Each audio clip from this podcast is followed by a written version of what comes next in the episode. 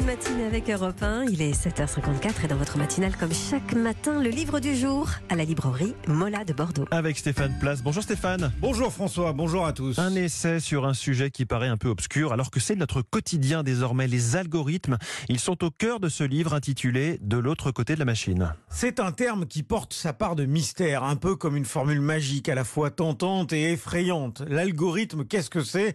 À quoi ça sert? En général, sans savoir bien le définir, on pense aux applications informatiques, à ces algorithmes qui influenceraient nos choix, une manipulation sournoise du progrès.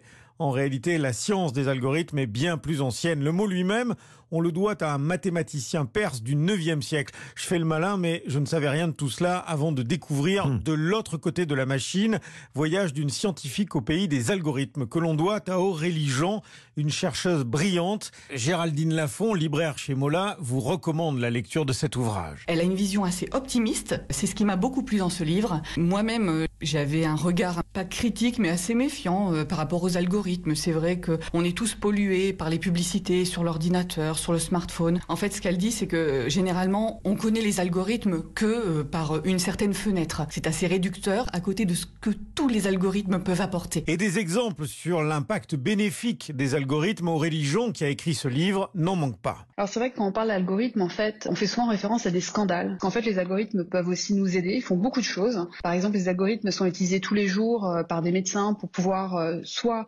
accélérer ou être plus précis dans les analyses biologiques d'échantillons de sang, par exemple, mais ça peut être aussi dans l'utilisation d'algorithmes pour détecter sur des radios, sur des images, soit une perte de densité osseuse, soit une tumeur, etc., etc. Les algorithmes aussi nous aident à nous déplacer sur le chemin, bien évidemment, donc la distance, mais aussi sur la circulation, sur le trafic dans le métro. Les algorithmes nous servent aussi à développer de nouveaux matériaux, nous aident aussi à tester des pièces, par exemple, d'un avion qui sera en cours de construction. Virtuellement, on les Dans plein d'autres domaines, les algorithmes peuvent aussi aider, par exemple, dans la robotique. C'est dommage, en fait, de ne garder que le scandale et pas tout ce qui peut être fait avec. Et c'est pour ça qu'il faut euh, davantage condamner les gens qui les utilisent mal que l'algorithme lui-même qui n'y est pour rien. En clair, un algorithme, c'est d'abord un outil et il devient ce que l'on en fait. C'est aussi un chemin virtuel pour régler des problèmes bien réels.